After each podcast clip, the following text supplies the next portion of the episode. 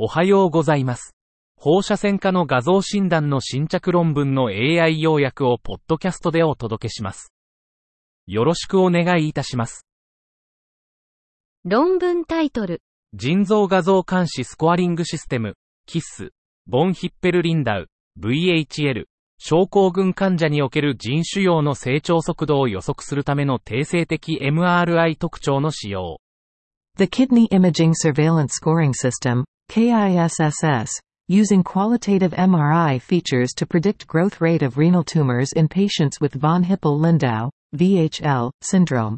VHL 患者の腎腫瘍における MRI ベースの KISS の信頼性と成長率予測因子を評価。2015年から2020年にかけて、55人の VHL 患者の128個の腫瘍を分析。腫瘍の最大形の変化で成長率を算出。平均 0.42cm 年。T2 低信号、混合、主に固形、高高速拡散の腫瘍が早く成長。キスは精度が高く、他の質的放射線研究に応用可能。論文タイトル、肝細胞がんを有する肝後変患者における急性胃食道静脈瘤出血に対する緊急 tips。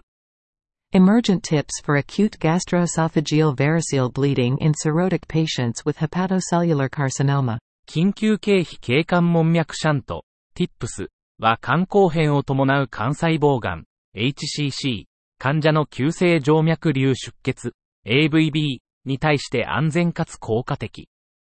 2016年1月から2022年1月までの33人の患者データを後ろ向きに分析。TIPS 試行は100%成功し、5日以内の出血コントロール率も100%再出血率は18.2%。中央値追跡期間26.3ヶ月で、中央値全生存期間、OS は20.0ヶ月。6週と1年の生存率はそれぞれ87%、65%。肝機能の顕著な悪化はなく、顕在性肝性脳症とシャント機能不全の発生率はそれぞれ24.2%、6.1%。論文タイトル、小児患者における低線量、タスクベースの脊柱側腕症 X 線撮影プロトコルの性能及び信頼性評価。Performance and reliability assessment of a lower dose, task-based scoliosis radiography protocol in pediatric patients. 脊椎側腕症の追跡放射線写真において、標準線量より低線量での撮影プロトコルを評価。40人の患者を対象に、低線量技術を用いた後方、前方撮影を実施し、効果を後ろ向きに評価。中央値の有効線量は39マイクロシーベルトから10マイクロシーベルト、P0.001。空気カーマは139マイクロシーベルトから29マイクロシーベルト、P より小さい0.001。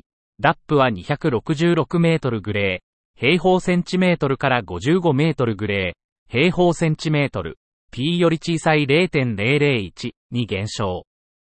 低線量技術の画像品質は平均して、受け入れ可能以上の評価。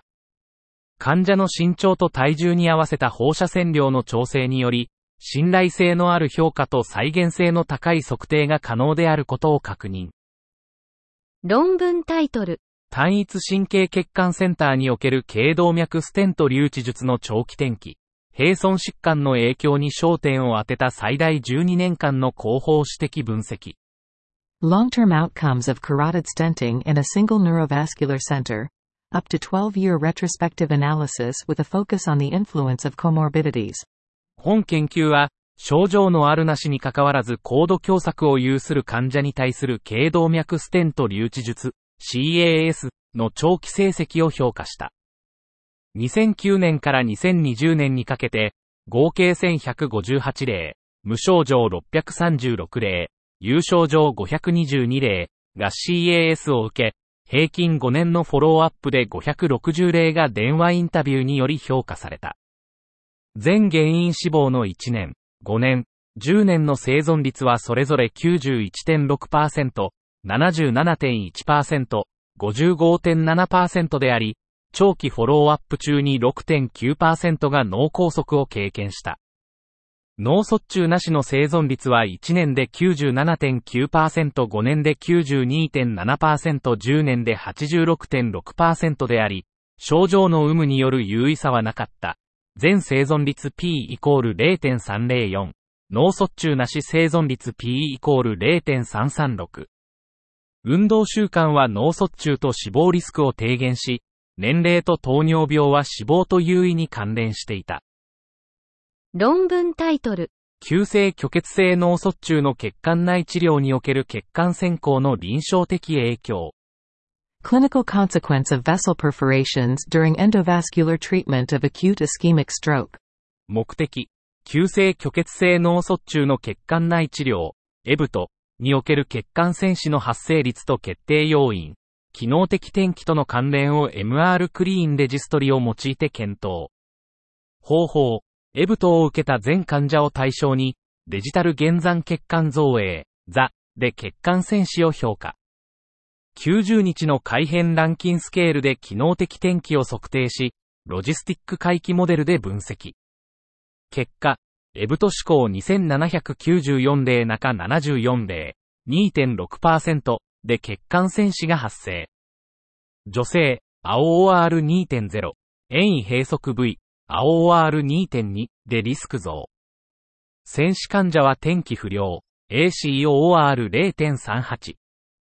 結論、エブト中の血管戦士発生率は低いが、重大な臨床的影響を及ぼす。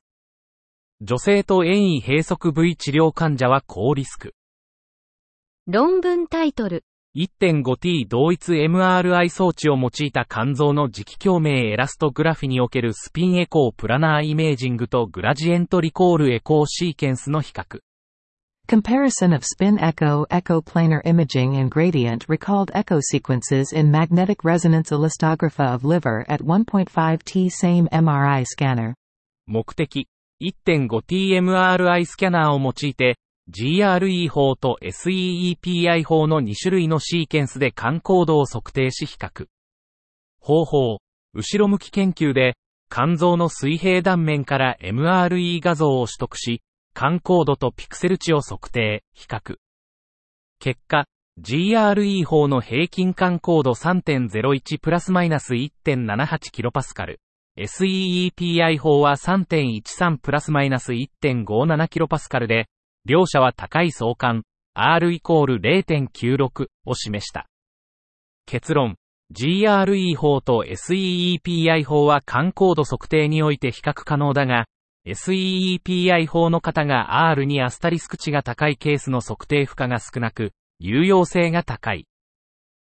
論文タイトル。小児投球中、小高生野球選手における成熟に依存した MRI 所見。Pediatric thrower's elbow. Maturation dependent MRI findings in symptomatic baseball players. 青少年野球選手の肘痛に対し、骨格成熟度に応じた MRI 所見を特徴づける研究。2010年から2021年に MRI 検査を受けた18歳未満の野球選手130名、男子115名、女子15名を対象。骨格未成熟者、平均12.8歳は中心出液、内側上下骨髄浮腫、剥離骨折、若年性骨軟骨炎が多く、成熟者、平均16.2歳は数高結節骨髄浮腫、三頭筋腱症が多い。関節内有利体、OR イコール4.2、骨軟骨炎、OR イコール3.7が手術の独立した予測因子。骨格成熟度に基づき、肘 MRI 所見に差異があり、特定の所見が手術予測因子となる。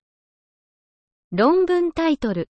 若年性特発性関節炎における画像診断の臨床的視点。A clinical perspective on imaging in juvenile idiopathic arthritis. 小児特発性関節炎、ジアの診断確定、病性モニタリング、病定予測に画像診断が重要。診断画像の質向上と使用法、スコアリングシステムの合意形成に努力。臨床評価と密接に関連するジアの診断、経過、管理に課題あり。従来の X 線、XR、筋骨格超音波、US、MRI の主要適用と臨床視点を議論。疾患、患者の表現型に応じた画像モダリティの選択と時期を評価。論文タイトル。反復再構成法を用いた低線量小児 CT 頭部プロトコール、標準線量プロトコールとの比較。Low dose pediatric CT head protocol using iterative reconstruction techniques. A comparison with standard dose protocol. 目的、小児 CT 頭部検査は技術進歩に伴い増加しているが、幼少期の放射線被曝はリスクが高い。本研究は、標準と低線量プロトコルの放射線量と画像品質を評価する。方法、前向き研究で、標準線量プロトコルを使用した1歳未満73名、1から5歳70名、低線量プロトコルを使用した1歳未満31名、1から5歳40名を対象に放射線量を測定し、画像品質を定量的、定性的に評価。結果、標準と低線量プロトコル間で放射線量に優位差、P0.05、低線量群が低い。画像品質の定性分析では優位差なし。開白質彩、減衰、コントラストノイズ比、性能指数は低線量で高値。結論、1歳未満は 80kV、150M as IDOS 4、レベル3。1から5歳は 100kV、200M as IDOS 4、レベル3の低線量プロトコルが、標準線量に比べて超低線量で診断加味許容可能な画像品質を提供。以上で本日の論文紹介を終わります。お聞きいただき、ありがとうございました。